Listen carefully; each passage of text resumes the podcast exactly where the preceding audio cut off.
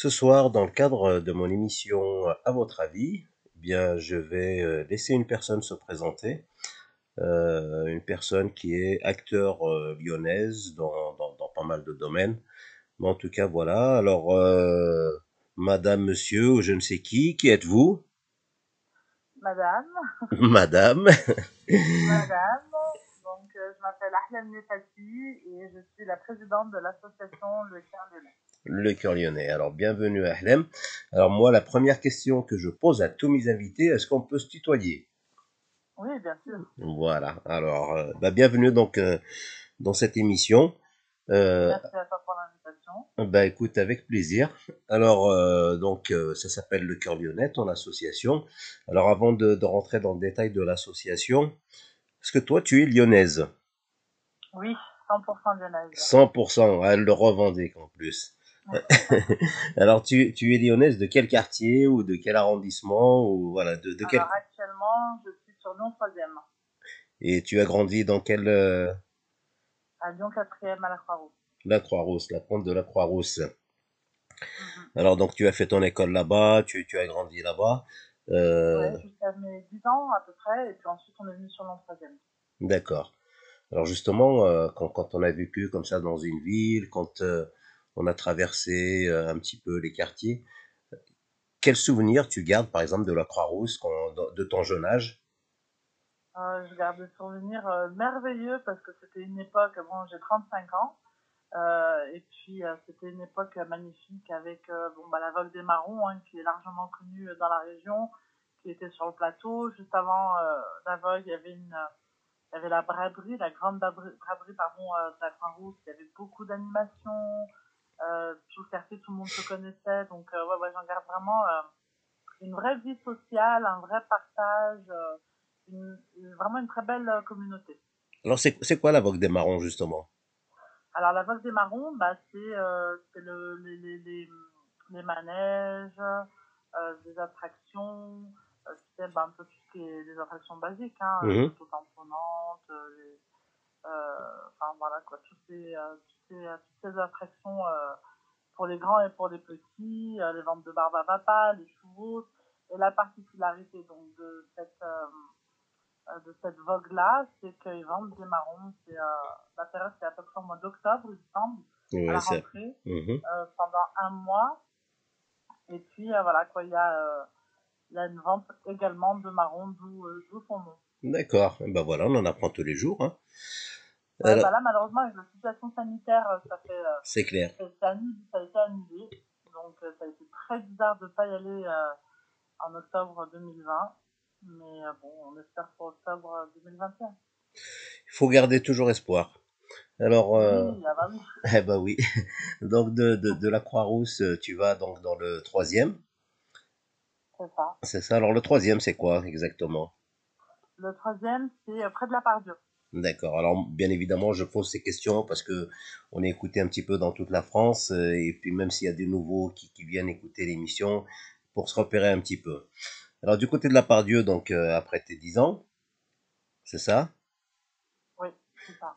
Alors pareil, euh, un petit peu la même question. euh, comment comment évolue un petit peu ta jeunesse à l'adolescence plutôt tranquille, un quartier euh, plus calme que la Croix-Rousse, euh, mais avec, euh, pareil, dans mes souvenirs, j'habitais près de la place Sainte-Anne, beaucoup d'animations aussi, quand il y avait la fête de la musique, en fin d'année aussi également.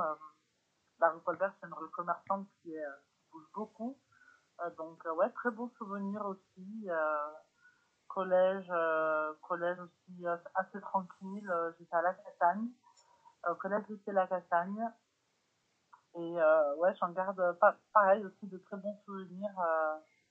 bien loin de, de, de comment dirais-je? Des bien inquiétudes loin de, de- ouais ouais ouais de, de- des inquiétudes et, et du stress qu'ont les adolescents au jour d'aujourd'hui parce que je vois qu'avec l'actualité actuelle en ce moment là c'est une catastrophe et j'ai vraiment l'impression qu'à l'époque on n'avait pas tous ces fardeaux là alors je pense que bon à chaque euh, société à chaque génération ses soucis mais euh, j'ai l'impression qu'on va vraiment de, mal en mal donc euh, ouais, moi je garde vraiment de très bons souvenirs de cette époque-là. justement, tu, nous parles un peu de la maladie de cette jeunesse. On en parle de plus en plus. Une jeunesse alors qui, commet des actes très graves de plus en plus jeunes. Est-ce que, est-ce que toi qui, qui côtoies un petit peu la rue, qui côtoies un petit peu plein de monde, est-ce que tu pourrais éventuellement avoir une explication à ça?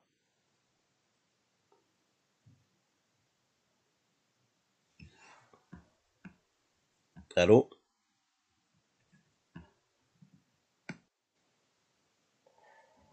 Donc euh, oui, Ahlem, je te, posais la question. Euh, on remarque de plus en plus de violence aujourd'hui de partout, hein, pas que dans les quartiers. Je voulais savoir un petit peu toi qui côtoies justement euh, toutes, euh, toutes sortes euh, de quartiers, toutes sortes de coins, toutes sortes de personnes. Qu'est-ce que tu penses de, de ces violences dans, dans, ces endroits? Alors, euh, malheureusement, c'est un triste constat, mais on un, triste constat, pardon, mais on est actuellement en train de se rendre compte que c'est de pire en pire. Il y a beaucoup de problèmes qui sont, dans un premier temps, liés à l'abandon des, services publics on a quand même euh, des, banlieues où il n'y a pas de où, le centre social euh, ne porte que son nom. Il n'y a pas d'activité proposée, il n'y a pas de budget, euh, il n'y a pas de, réel euh, investissement des services publics. Nous, on fait beaucoup euh, via l'association, on fait beaucoup de partenariats avec des, centres aérés, euh, des, étudiants. On a même un partenariat avec le ministère de la Justice qui nous permet de travailler avec des centres d'hébergement euh, pour mineurs, euh, entre guillemets, dits délinquants, qui sont placés euh, par le juge. On se rend compte que euh, non seulement ils sont abandonnés pour la plupart euh, par, euh, par l'État, dans sa grande majorité, mais également on peut se rendre compte qu'il y a aussi un, alors je vais peut-être pas dire un abandon des familles parce que ce serait des parents, parce que ce serait peut-être un peu abusé, euh, mais on sent qu'il y a énormément de, parents qui sont, euh, qui sont dans, dans le plus grand désarroi.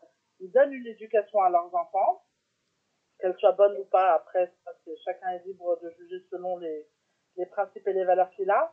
Mais euh, ils, ont, ils, ont, ils se sentent tellement seuls face à, un, à un enfant ou un adolescent qui quitte l'école, qui ne sait pas quoi faire de sa vie, qui préfère rester dehors euh, euh, parce que justement on lui propose rien d'autre. Et les parents finissent eux aussi euh, par abandonner. Et c'est ce qui fait qu'on a qu'on peut vivre actuellement dans les banlieues lyonnaises notamment pour ce qui s'est passé à la Duchère, sur Saint-Priest encore avant-hier, il semble, euh, voilà, on a des jeunes qui ont 12, 13, 14 ans, euh, qui sont même pas encore adolescents, hein, à cet âge-là, on peut dire que c'est des, des pré-ados, et qui sont dehors, la nuit, et que voilà, ça fait des émeutes, ça brûle des voitures, des scooters. Euh, euh, donc c'est, pour moi, je pense que c'est un, abandon, mais de tous les côtés en fait, que ce soit que ce soit l'État, que ce soit l'école, les parents. Euh, voilà, je pense que je pense que c'est surtout dû à ça. Alors après, bien sûr, mon avis n'engage que moi-même. Hein. Non, mais tu, tu fais bien de donner ton avis. Et puis, euh, comme, tu dis si bien, euh, les jeunes n'ont rien à faire dehors. Alors déjà, des heures tardives, sauf qu'aujourd'hui, il y a un confinement, enfin, il y a un couvre-feu qui dit qu'à 18h, il faut être à la maison. D'autant plus que quand on finit l'école, il est à peu près 17h, voire plus. Le temps de rentrer à la maison, eh ben, on va dire qu'il est 17h30, 18h. Donc c'est vrai que voir des mineurs aujourd'hui à plus de 18 heures dehors avec un couvre-feu, c'est questionnant. Alors après, on voit, voilà, et puis on voit que le gouvernement aujourd'hui se défausse justement sur les parents. Effectivement, euh, les, les, parents, ils ont leur rôle et heureusement, mais, mais effectivement aujourd'hui, les parents, ils sont dans une telle précarité que malheureusement, euh, le constat, il est, il est là. Et, et, et je sais pas si tu as remarqué justement dernièrement encore un, des gamins de, de CP, hein, ils ont 7 ans, 8 ans à tout casser, et qui, qui retournent une classe entière, c'est questionnant. C'est questionnant. C'est euh, ça. Ce qu'il faut se dire, c'est que moi, je suis très partisane de, du tous ensemble.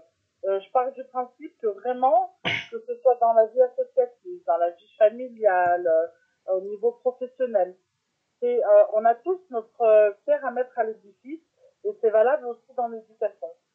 On peut pas dire que, que que les parents, on peut pas dire que c'est que l'école, on peut pas dire que c'est que l'État, mais tous, on a notre part de responsabilité dans la vie de notre enfant. Moi, je suis maman de deux filles qui ont donc 7 ans et bientôt 9 ans euh, pour mon aîné.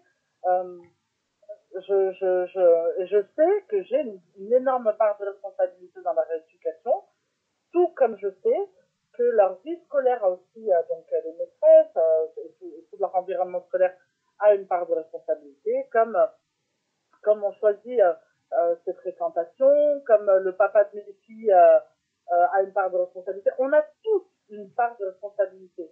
Euh, il suffit qu'il y en ait un seul euh, qui ne joue pas son rôle, et déjà ça commence à devenir bancal. C'est ça. Si des deux côtés, euh, les, les, les éléments forts qui, qui font en sorte que les enfants d'aujourd'hui, qui seront quand même les adultes de demain, on leur donne pas les- suffisamment de bagages euh, pour être des, des, de bons adultes plus tard, euh, on, on- eh ben, on peut s'en prendre tous qu'à nous-mêmes. Donc euh, les parents, euh, le, le, le corps euh, éducatif au niveau de l'école, et tout ça.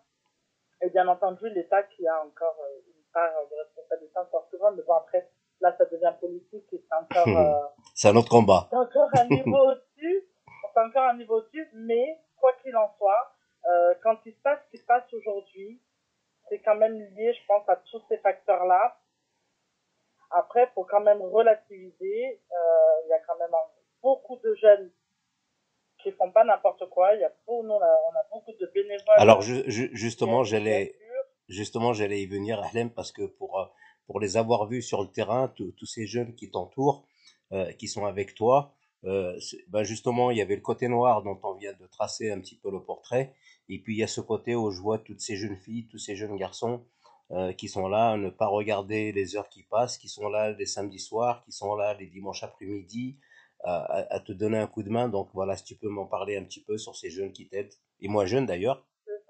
Oui, alors euh, nous, euh, donc nous, l'association de cœur lyonnais, un peu situer, déjà, on fait des distributions de repas pour les sans-abri un samedi sur deux soir à la gare de la Pardieu. Et on fait de l'aide aux personnes en difficulté. Et au niveau des bénévoles, c'est vrai que j'ai énormément de chance. Euh, c'est d'avoir un, un noyau dur et un groupe de bénévoles euh, qui va de 7 réellement. Euh, C'est-à-dire que 7 ans, j'ai ma fille qui est là pratiquement à chaque distribution. Quand elle vient pas, c'est la guerre mondiale à la maison. Elles veulent participer à toutes les dispositions et actions qu'on peut faire et elles sont très impliquées.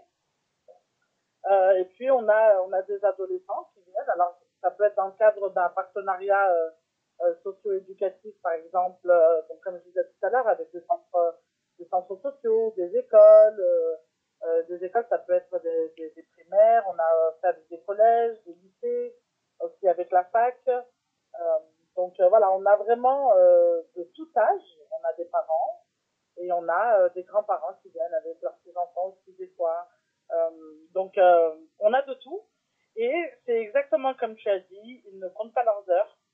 Euh, qu'il neige, qu'il pleut, qu'il vente, euh, ils sont toujours là, motivés euh, et avec de vraies bonnes intentions. Parce que quand on est bénévole, euh, voilà, il n'y a pas de salaire derrière, il y a des fois même, même pas de reconnaissance pour chacun, si ce n'est que la satisfaction, la satisfaction de soi-même d'avoir fait une bonne action, d'avoir été utile, d'avoir fait du bien à une personne pendant quelques heures. Parce que voilà, c'est pas, c'est pas juste euh, aller distribuer un plat chaud, une soupe chaude et puis repartir quoi. C'est un vrai, euh, c'est un vrai moment euh, de partage et de solidarité. Et euh, c'est pour ça qu'on on insiste beaucoup pendant nos distributions sur le côté euh, humain. Euh, c'est pas, on vient pas juste faire une distribution. On a beaucoup de bénéficiaires qui nous disent aussi, voilà, pour moi, je veux pas juste manger, je veux parler, je veux.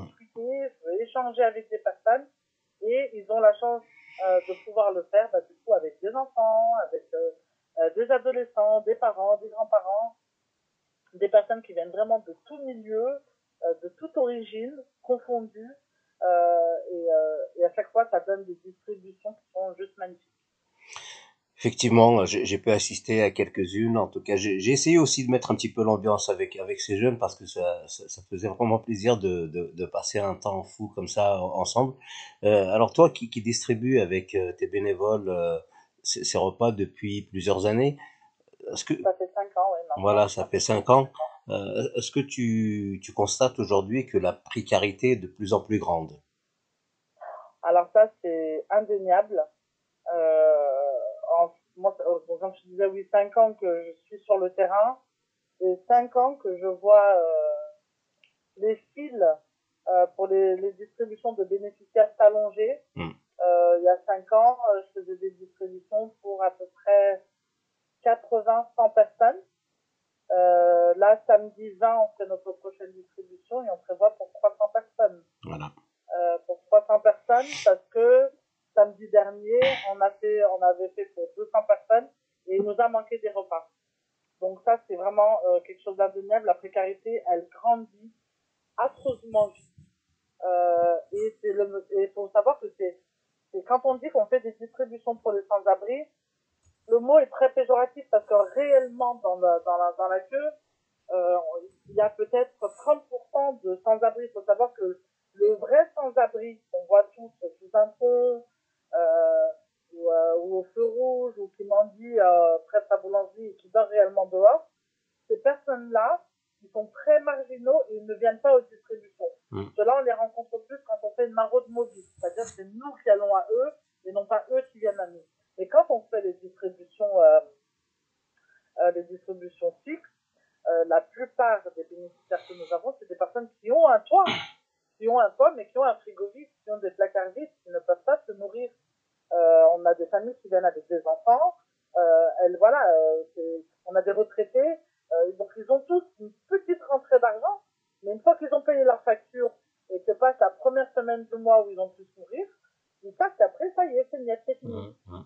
Donc ils vont venir à nos distributions pour prendre un repas, ou alors ils vont nous demander des colis alimentaires comme on fait également aussi des colis alimentaires, parce que voilà, c'est c'est des personnes qui sont ou étudiantes, ou, ou retraitées, ou des familles euh, lambda qui ont perdu leur emploi suite à la crise sanitaire, etc. Il faudrait. Donc, euh, la, la, précarité, elle grandit, mais vraiment de, de, de, tous les côtés. Donc, donc ça veut dire que les services sociaux de certaines mairies euh, n'arrivent pas à subvenir aux besoins ou ne font pas ce qu'il faudrait? C'est un mélange des deux. Voilà. C'est un mélange des deux.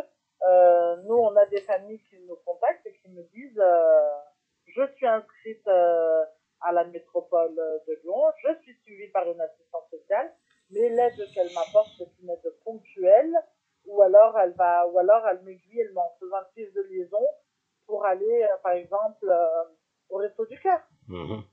dans ce cadre-là, avec quelques associations, on a créé il y a maintenant quelques mois le collectif Solidarité 69 euh, donc là, actuellement, on a, on a plus de local, on est à la recherche d'un local, mais le, le, but de ce collectif, c'est de d'unir nos forces pour distribuer des colis alimentaires.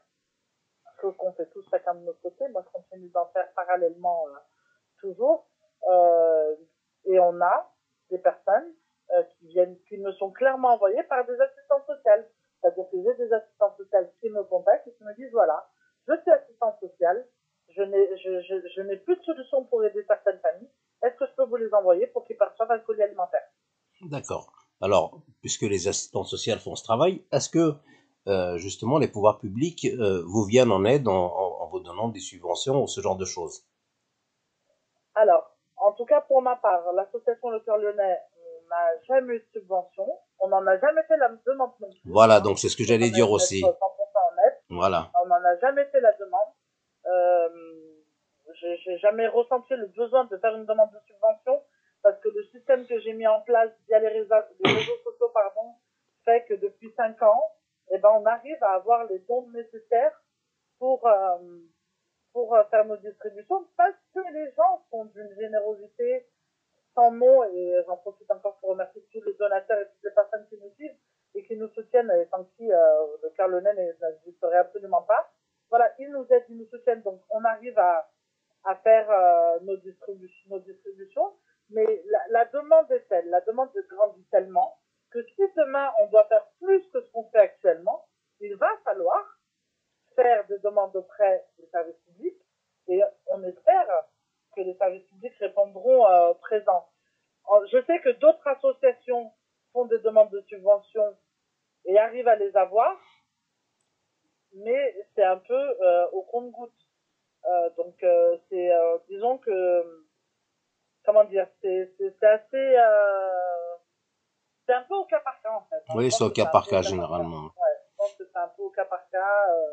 Il y a des associations qui fonctionnent plus comme ça. Il y en a d'autres qui préfèrent passer par le, par le, se débrouiller toute seule ou voilà. voilà c'est aléatoire. Je pense que, je pense que ça, c'est un peu de la, c'est un peu au bon vouloir de chaque président associatif. C'est ça. Euh, voilà, selon euh, l'envie et la direction qu'il a envie de donner à son association. Justement, les, les donateurs euh, qui, qui, vous viennent en aide, alors c'est qui ces donateurs?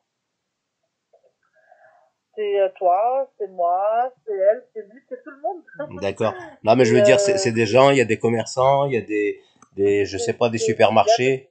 Il y a vraiment de tout. De tout. Ça veut dire, ça va être, ça va être la ménagère, ça va être l'étudiant qui, euh, des fois, peut nous faire un don de 2 euros, 5 euros. Euh, ça va être le, le supermarché qui, des fois, va nous contacter en nous disant, voilà, il me reste euh, euh deux, trois paniers de ci, de ça. On va, on les récupère. Euh, on a des, des, des fois des dons euh, via des boucheries également pour pouvoir euh, mettre de la viande quand on cuisine ou quand on fait des colis alimentaires. C'est vraiment très aléatoire. D'accord. Euh, ouais, tu as, tu as parlé euh, justement des restos du cœur. Alors c'est vrai que ça fait quand même, alors d'un côté on va dire ça fait beaucoup d'associations euh, qui œuvrent dans ce domaine, euh, mais ça fait aussi beaucoup de monde à aider. Donc, est-ce que, est-ce que tu ressens une certaine gêne de certaines personnes quand ils viennent récupérer un colis, quand ils viennent récupérer à manger? Euh, Ah oui, oui, ça il y a des personnes pour qui c'est très compliqué. Il y a des personnes qui euh, vivent dans la précarité depuis tellement longtemps que c'est même plus devenu un problème pour eux de demander. Et il y a des personnes, et ça on le ressent suite à la, crise sanitaire, c'est des personnes qui avaient un salaire, qui réglaient leur facture, qui mangeaient à leur faim, qui n'avaient aucun souci. Suite à la, à la crise sanitaire, ils se retrouvent, euh, ils se retrouvent dans, dans la précarité. Et pour eux, venir nous demander déjà ne serait parce que pour nous contacter, ils nous contactent d'abord sur les réseaux sociaux. Donc on les voit pas, moi je la vois pas, la personne, la personne elle m'envoie juste un message dans ton message, déjà, tu, tu lis une certaine euh, pudeur. Mm. Euh, donc, moi, je, je, je mets toujours, euh, je, je, fais toujours en sorte de les mettre le plus à l'aise possible. Et Bien sûr. En, en, voilà, en leur, en leur expliquant que c'est des choses qui peuvent arriver, ça peut arriver à tout le monde, personne n'est à l'abri de nos jours et qu'il n'y a pas de honte à avoir et que on est là pour ça. On est là pour que ces personnes, moi, quand une maman me contacte et qu'elle me dit je veux rien pour moi, je veux juste pouvoir nourrir mes enfants, je demande juste pour mes enfants, moi je veux rien. Euh, on a envie de lui dire, euh, vous inquiétez pas, notre, on va faire notre maximum pour que vous mangez vous et vos enfants. Exactement. Euh, bien entendu. Donc euh, oui, oui, il y a beaucoup de pudeur, il y a beaucoup de honte, il y a des gens qui se sentent très mal à l'aise quand ils viennent chercher le colis. Euh, bon, moi je suis quelqu'un d'assez jovial et, et souriante, donc c'est très facile pour moi de, de, de mettre quelqu'un à l'aise. donc quand cette, ces personnes, elles arrivent, elles baissent la tête, elles rougissent, elles sont vraiment, mais les pauvres, elles sont pas bien, à tel point que c'est moi, ensuite, qui me sens pas bien. Bah oui, c'est ça. Euh, qui me sens, euh, voilà. Après, c'est moi qui suis gênée. Eh ben écoute, Ahlem, euh, ce fut une très belle, euh, de très bons témoignages aujourd'hui. Donc, il te reste, il te reste une minute justement pour donner un petit peu les coordonnées et tout ce que tu as besoin de dire. Je te laisse une minute ouais. pour toi toute seule. Super, merci. Euh, dans un premier temps, je vais prendre cette minute pour remercier tous les bénévoles de l'association Le Cœur Lyonnais, euh, tous les donateurs aussi qui nous soutiennent, qui nous font confiance. Un grand merci à vous tous. Vous êtes Le Cœur Lyonnais. Sans vous, Ahlem, elle n'existe pas. Le Cœur Lyonnais n'existe pas. Donc, un grand merci à tous. Et pour nous contacter, c'est les réseaux sociaux. Donc, Snap et Instagram, c'est Le Cœur Lyonnais tout attaché. Et sur Facebook, la page, c'est Association Le Cœur Lyonnais et le profil c'est le Cœur Lyonnais. Voilà, c'est comme ça que vous pouvez nous joindre. Eh ben merci beaucoup, Ahlem, d'être venu. Et puis tu es chez toi ici eh ben, sur euh, Lyon Info Radio. Ça sera avec un immense plaisir. Une continuation. Eh bien bonjour. Aujourd'hui, dans le cadre de mon émission, à votre avis, je vais recevoir euh, une personne là qui va se présenter dans quelques secondes, qui a aussi pas mal de projets, qui fait pas mal de choses. Et puis euh, bah, hier, au moment où je l'appelle justement pour euh, pour euh, qu'on discute de l'émission d'aujourd'hui, bah, j'apprends qu'il est encore en voyage. Alors bonjour monsieur. Bonjour. bonjour Kamel. Voilà, bah Kamel Hassani. donc je suis donc je m'occupe de l'association Rhône Amitié. Donc l'association Rhône Amitié, c'est un club de voyage. Voilà. Donc avant avant qu'on rentre dans le détail, alors Kamel, est-ce que tu es lyonnais toi? Ah, je suis un pur produit lyonnais, ouais. Pur produit lyonnais, voilà. Ah, je suis né à Lyon 2e. D'accord. Et j'ai grandi à Saint-Priest. D'accord.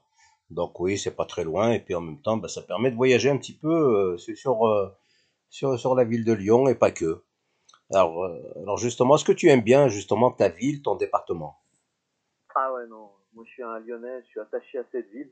Ouais. J'aime beaucoup Lyon. C'est, je trouve que c'est une ville qui qui un bon intermédiaire entre la grande ville et mais tout en gardant un petit peu euh, bah, c'est, taille humaine quoi on n'est pas débordé par les bouchons enfin, comme à Paris même et puis ça a gardé un petit peu cette, euh, cette, euh, ce côté un peu médiéval avec le vieux Lyon où j'adore me promener dès que j'ai le temps. Non moi j'aime beaucoup cette ville. Alors, alors, justement toi qui, qui, qui voyages beaucoup imaginons que moi je sois je sais pas moi ou Honduras, et puis euh, je te demande d'où tu viens. Alors, qu'est-ce que tu pourrais me dire justement pour vendre un petit peu ta ville? Qu'est-ce que je dirais sur Lyon? Oui, Lyon ou le département. Euh, alors, alors, ouais, je vais plutôt parler, parler de la ville de Lyon. Bah, c'est un petit peu ce que j'ai dit juste auparavant, c'est-à-dire que Lyon, c'est une grande ville, c'est-à-dire qu'il y a un petit peu tous ces projets, un petit peu là, qui, il y, y, a plein de quartiers différents. Il y a euh, ces quartiers un petit peu, enfin, qui sont modernes, avec euh, Confluence, euh, qui va présenter un petit peu ce, centre commercial, et puis le quartier autour qui, qui va un, peu donner cette image de, de, ville moderne.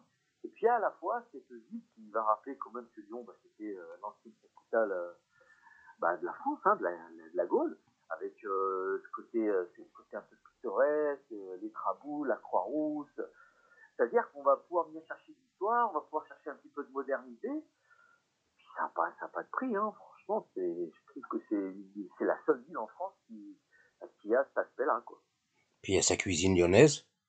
Ah bah effectivement, hein, hein? dire que la, la, toute, la, toute l'aspect culinaire, euh, moi je suis un fan de quenelle par exemple. Et bah voilà. Et, euh, bah, c'est, un régal quoi.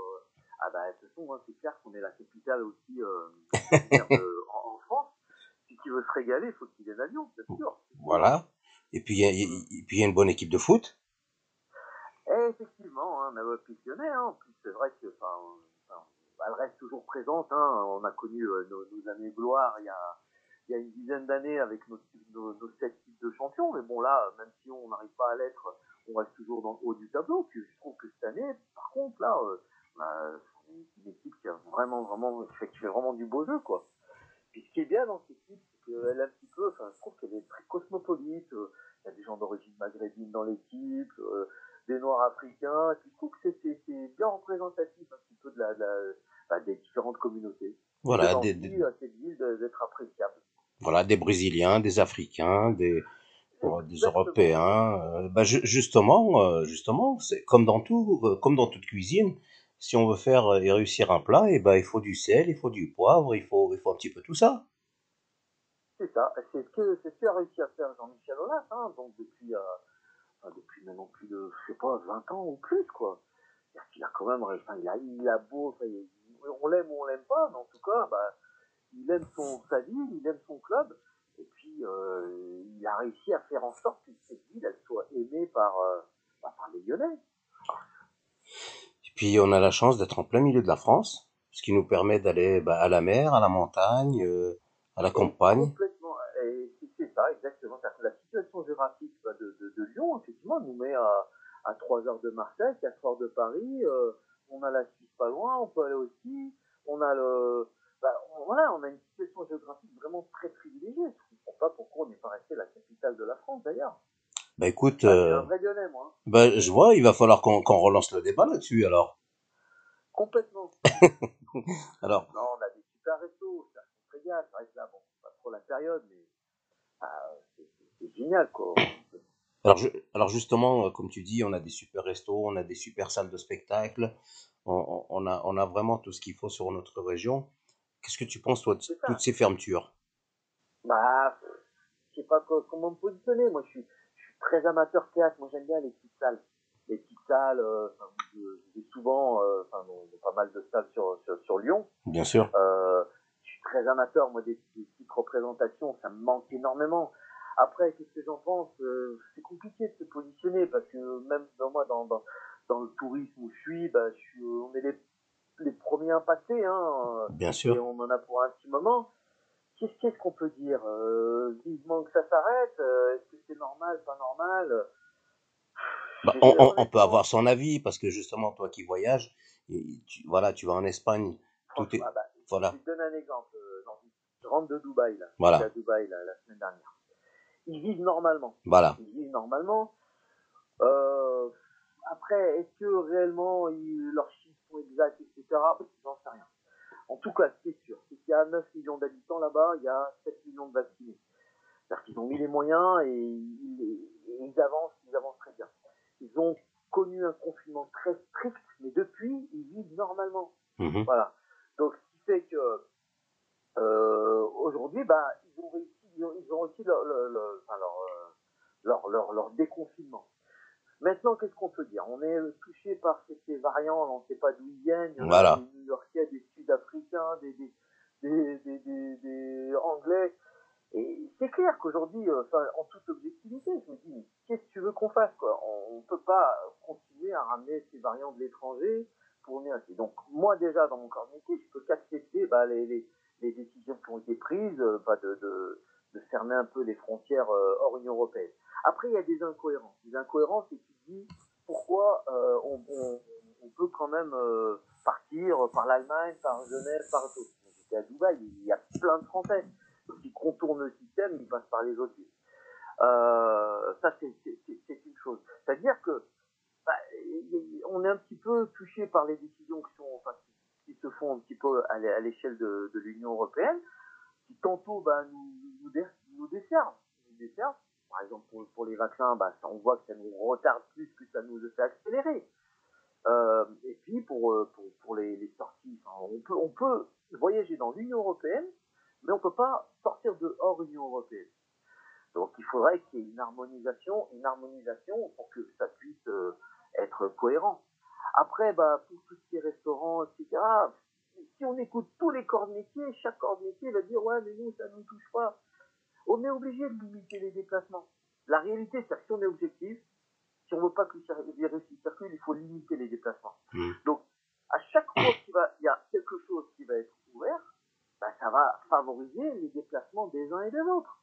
Après, ils disent, ouais, mais les centres commerciaux, ouais, mais les transports, oui, parce qu'il faut bien que le, pays tourne. Donc voilà un petit peu comment je me positionne. C'est que il faut qu'on limite les déplacements, parce que là, il faut qu'on s'en sorte. Ça devient compliqué pour tout le monde on va s'en sortir, on va s'en sortir, on a encore quelques mois à tenir, euh, et puis et puis ça va aller, je pense. Je suis assez confiant moi pour ah, l'avenir. Alors effectivement, euh, les incohérences, on est on est là aussi pour les pointer. Alors bien évidemment, on n'est pas là pour dire le gouvernement a raison ou a tort, mais mais c'est vrai que moi quand je vois par exemple un terrain de tennis où le gars il est de l'autre côté, moi je suis de ce côté pour faire une partie de tennis et qu'on me dit qu'on peut pas aller faire du sport, ça, ça, ça, ça me questionne quand, quand je vois que euh, on a des stades de 50 000 personnes, allez, on pourrait quand même mettre 4 000, 5 000 personnes dans un stade.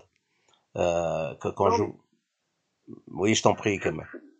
Excuse-moi, Landine, de te couper. Euh, en fait, bon, alors déjà, pour le tennis, euh, non, tu peux hein, pratiquer le tennis comme ça en extérieur, ça, et, enfin, moi, euh, sous réserve que je me trompe, et à partir des sports collectifs qui sont plutôt euh, qui sont déconseillés, enfin, ou alors moi, ce matin, moi, je fais du foot. Oui. Du foot euh, avec les vieux, hein, mmh. les vétérans. Et bon, bah, ce matin, on s'entraînait. s'entraîner. Alors, euh, bon, il y a des règles. Il y a des règles pour un petit peu limiter les contacts. Euh, mais les sports individuels, etc., en extérieur, là, ils sont, ils sont, tu peux les pratiquer. Après, l'histoire des stades. Effectivement, on a des grands stades qui font 50 000 personnes, etc. Bien sûr qu'on pourrait mettre 4 000, 5 000. Mais c'est le même problème. Je ne veux pas me faire le, le défenseur de, de, des décisions qui sont prises c'est que c'est comment tu vas limiter les déplacements. faut être honnête, euh, enfin, ce couvre-feu, en réalité, c'est un confinement. C'est sûr. de dire, tu travailles, tu vas à l'école, et tu rentres chez toi. Voilà. L'idée, c'est comment on va faire en sorte que c'est le moins de choses à faire qui va faire que tu vas te déplacer, tu vas être en mouvement. C'est ça, c'est Mm. ça le problème. Bien sûr qu'il y a des, des trucs possibles. Alors, Voilà, je... Alors justement, toi qui, qui, qui, qui voyages, euh, et quand tu vois dans certains pays justement où, voilà, tu me parlais de Dubaï tout à l'heure, quelques semaines, en quelques mois, on a, on a quand même vacciné euh, près de 80% de la population, pour ne pas dire bientôt toute la population. Certes, c'est 9 millions, mais en tout cas 9 millions, on n'a pas encore réussi à les, à les vacciner en France.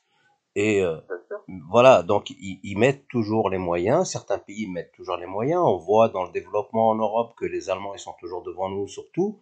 Et, et, et- et donc soit on est en guerre, comme disait Macron à un moment donné, et puis bah, on est en guerre et on fait tout pour. Mais t'imagines si on était vraiment dans une vraie guerre comme on connaissait avant? Attends, euh, ça, un petit peu, un petit peu, Ah. j'ai pas entendu ta dernière... euh, Oui, je, je, je disais, Macron disait qu'on était en guerre. Alors, euh, Oui. fort, fort, Dieu merci, on n'a plus les guerres qu'on avait avant avec des fusils, des chars d'assaut et tout ce qui s'ensuit. Mais t'imagines justement si on était en guerre de, de ce côté-là comme ça, comment on ferait pour donner les moyens à la population, quoi? C'est ça qui est effrayant. Alors, je, je vais, je vais revenir en fait sur mon exemple de, de Dubaï. En fait, Dubaï, c'est un petit peu euh, un, un exemple parmi tant d'autres, mais c'est un peu laïque. Il y a une histoire de discipline, en fait. Voilà. C'est-à-dire que ce qui se passe, ce passe sur une ville comme euh, Dubaï, moi j'ai vu ça à travers mes voyages, j'ai pu le voir à Bangkok, j'ai pu le voir dans d'autres villes euh, asiatiques, on n'a pas la même discipline. C'est-à-dire que, alors déjà, un, les- les- les- l'État, les, États euh, de ces pays-là, ils mettent les moyens. C'est-à-dire qu'à chaque fois que c'est nécessaire d'organiser les déplacements, ils le font. Tu vas par exemple dans un métro à Bangkok, et ben euh, voilà, les gens ils sont les uns derrière les autres. euh, Il y a quand même cette discipline qui fait que bien avant la crise sanitaire, les gens sortaient et puis ils laissaient rentrer les autres, les uns après les autres. Il y a cette discipline que nous, en France, on a du mal à avoir. Alors, je sais pas si c'est une mentalité européenne ou française, mais on n'a pas cette discipline. Là-bas, ils mettent les moyens pour que ces distanciations euh, physiques là ou sociales, comme ça se dit, puissent se faire. Il y a des, il y a des vigiles, il y a des sécurités, il y a des tous les endroits où qui brassent du monde sont gérés, sont gérés. D'accord. Ça, ça explique aussi cela. Et, et en France, on, voilà, on voit bien qu'on a du mal à faire, à faire respecter ces, ces- ces règles un petit peu, parce qu'on est toujours réfractaire dès qu'on on a toujours l'impression qu'on nous prive de liberté. De... Donc euh, c'est pour ça aussi que on a cette, cette, cette, euh, différence-là euh, entre eux, bah, c'est des, des mentalités différentes. Quoi. Effectivement. Eh bien, maintenant, on va être euh, pratico-pratique. On va, on va parler de ton association, Kamel. Allez, avec plaisir. Eh ben, vas-y, présente-nous un petit peu ton association, à qui elle s'adresse, euh, qu'est-ce que tu organises, voilà. Ouais, bah écoute, avec plaisir. Bah écoute, donc l'association, donc comme je te l'ai dit au début, elle s'appelle, euh, elle s'appelle donc l'association Rhône Amitié. Donc euh, elle a été créée euh, en 1997. Ah, c'est pas d'hier. Euh, ah ouais non, on attaque la 24e année. C'est ça. 23 parce que pendant un an la la semaine pas celle-ci là. En fait, nous, le, le, le, le but, le but de cette association, c'est d'organiser la rencontre entre les habitants du département du Rhône. C'est vraiment une association ro- ro- rhodanienne. Rhodanienne. Voilà. Donc en fait, elle est née à Saint-Priest parce que moi je suis, un Saint-Priot euh, depuis petit. Mais euh, dès, sa création, on avait comme objectif en fait d'organiser la rencontre entre les habitants des différentes villes. Et cela sans distinction d'origine, de culture, euh, ni de ville. Parce qu'on on était parti d'un constat qu'il y avait beaucoup d'associations qui, sur Lyon, il y a- il y a un, un tissu associatif qui est extraordinaire et riche, mais c'était important aussi d'être une association ouverte à tous. Mais dans, dans le but, en fait. D'accord? D'accord. Souvent, tu as des associations qui ont des, qui ont des thématiques, qui ont des, des, euh, qui sont générationnelles. Et non, on se voulait d'être une association intergénérationnelle, interculturelle et intercommunale. Après, on s'est dit, bah tiens, c'est mignon, c'est sympa, tu veux dire, pour l'instant, c'est toujours pas parler de voyage. Mhm. Dit, mais il nous faut un support, une activité pour organiser tout ça. Et c'est là où on s'est dit, bah tiens, euh, pourquoi pas euh, créer des voyages. Voilà, c'est-à-dire qu'on veut, bah, on a un but, mais il faut maintenant une activité. Puis voilà, on a commencé euh, très simplement en mai 97, on a, loué un car, euh, j'avais 24 ans à l'époque, puis on est parti à Marseille. On est parti à Marseille, bon alors au début il y avait quand même une grosse majorité de Saint-Prio, hein, qu'il fallait le temps que ça se développe. Oui, il fallait aller au, au marché, hein.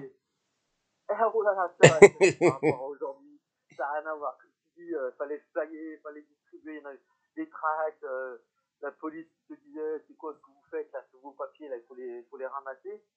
Fallait se faire connaître, Eh oui. se faire connaître il y a 24 ans. Euh, donc on a fait les marchés de Lyon, Charpennes, euh, Gratte-Ciel, euh, on a été un petit peu partout. Et de fil en aiguille, bah, ça a pris, ça a pris forme. Aujourd'hui, alors, saute, euh, là je passe 24 ans plus tard, hein, donc euh, depuis une dizaine d'années plutôt, pardon, depuis une dizaine d'années, on a développé les voyages, les voyages internationaux, hein, que Mhm. on, euh, était assez concentré sur l'Europe et la France. Aujourd'hui, euh, bah, Rhône Amitié, bah, c'est 16 à 18 voyages par an, euh, qui sont de 1 à 12 jours à peu près. D'accord. Donc ça va aller de la journée à Turin, Marseille, jusqu'au séjour en Thaïlande ou la, la croisière de 12 jours dans le Golfe Persique, pour donner des exemples. On a tout type de séjour, donc euh, l'idée c'est d'avoir des séjours ouverts à tous et pour toutes les bourses. Voilà. L'idée c'est peu importe où tu vas, ce qu'il faut c'est que tu passes. Tu n'as pas les moyens d'aller à Dubaï, eh ben on voit si tu peux aller à Istanbul, c'est deux fois moins cher. Tu peux pas aller à Istanbul, c'est pas grave. On va partir un week-end. L'idée c'est il faut qu'on aide les gens à partir. Voilà. Alors après, nous, de toute façon, on n'a on pas de subvention, on n'a absolument rien. hein. Donc, euh, on fonctionne uniquement avec une très bonne gestion de trésorerie euh, depuis euh, 24 ans et avec, euh, voilà, puis, euh, bah, avec les recettes, hein, les recettes de nos adhérents. Bien sûr.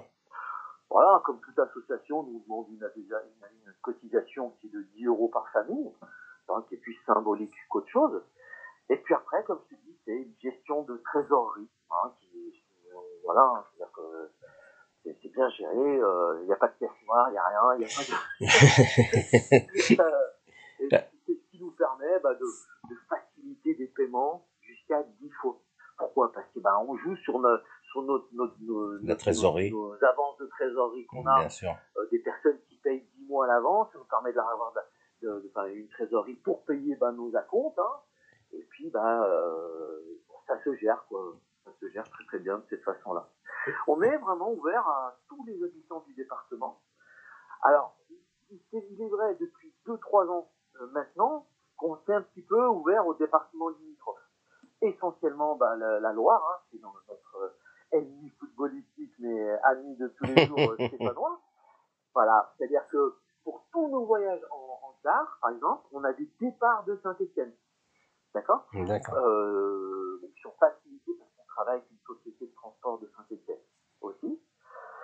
Euh, donc des facilités de paiement, euh, vraiment l'idée d'être ouvert à tout le monde, hein, euh, c'est vraiment quelque chose qui est important, c'est vraiment un critère d'évaluation important, qui est une diversité de, de publics, de villes et, et d'âge. Il n'y a rien, de, plus génial que d'avoir des personnes qui ont 14, 18 ans, et puis des personnes qui ont 70, 75, 84 ans parfois. Voilà, dans un 40 ans, mais au sein d'un même voyage, quoi. Et ça, c'est une grande richesse, quoi. Ça, ça- ça regroupe combien de bénévoles à peu près? Alors, en fait, en termes de, de bénévoles, de bénévoles, on est euh, pas, pas, pas tant que ça, hein, parce que si tu veux, euh, euh, on est en fait, on est, tourne à 5, il y a 5 personnes en fait. qui sont un petit peu à acteurs, euh, enfin, qui sont les, les bénévoles investis. Par contre, c'est sûr que, par exemple, bah, notre programmation, on l'invente pas, hein, c'est-à-dire qu'on part euh, toute l'année, on discute avec nos voyageurs, et puis euh, c'est eux qui, on essaie de sentir un petit peu bah, tout ce qui monte, tout, ce qui va marcher. Parce que ah, les, envies des personnes, elles sont euh, diverses et variées. Hein.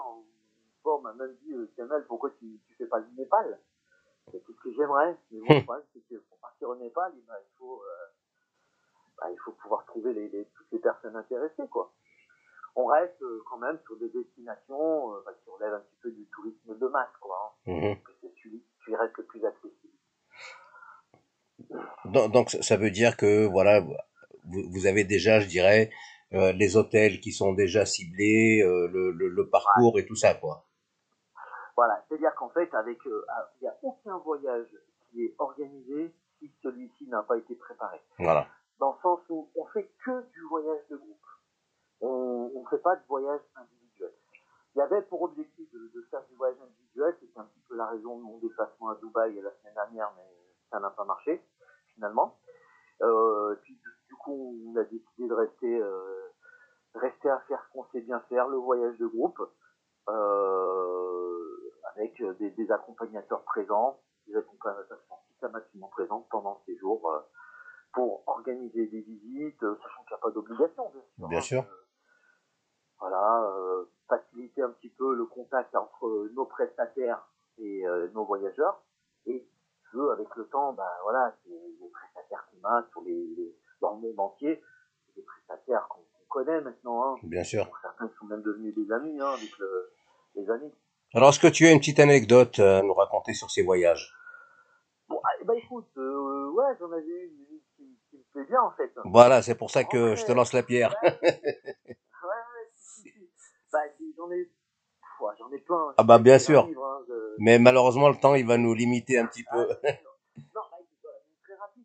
On, on, on, d'Espagne en car, et puis euh, j'avais une, une, un, un, une, une, personne, enfin, une personne à, à peu près 70 ans.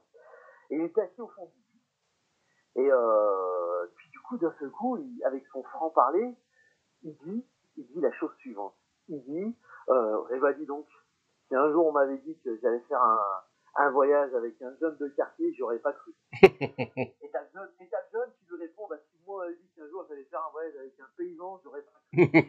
et en fait, au début j'entends ça, je dis, là, qu'est-ce qui va se passer Ça va partir en... Après, en fait, cette franchise qui a été dégagée euh, de l'un pour l'autre, et ben en fait, après ils ont discuté ensemble, ça s'est super bien passé.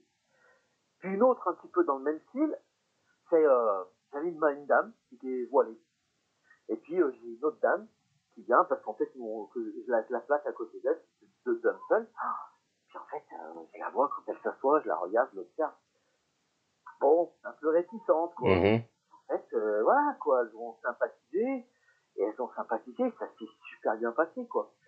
Et tu veux, la morale de tout ça, c'est un petit peu, un petit peu le, le, le La philosophie du voyage, bien sûr.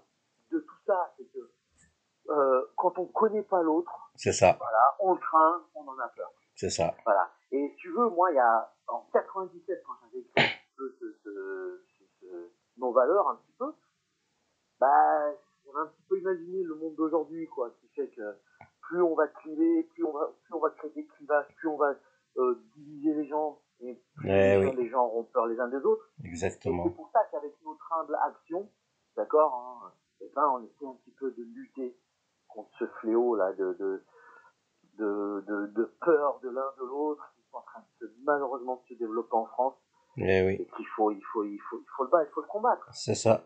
Et ça passe par des actions euh, de rencontres euh, de toutes sortes. Quoi. Mais il faut absolument que tout le monde ne lâche pas les bras et cherche à s'ouvrir aux autres. quoi. Eh ben justement, Kamel, je vais, je vais te laisser donner, puisqu'il nous reste 30 secondes, les, les, com- comment joindre ton association et voilà.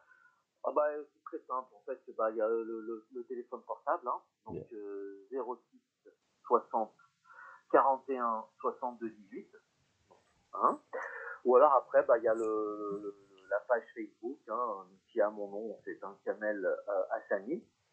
Donc avec mon nom prénom Kamel Hassani Voyage. Ou alors, bah, il y a aussi la page Facebook qui est Rhône Amitié Voyage.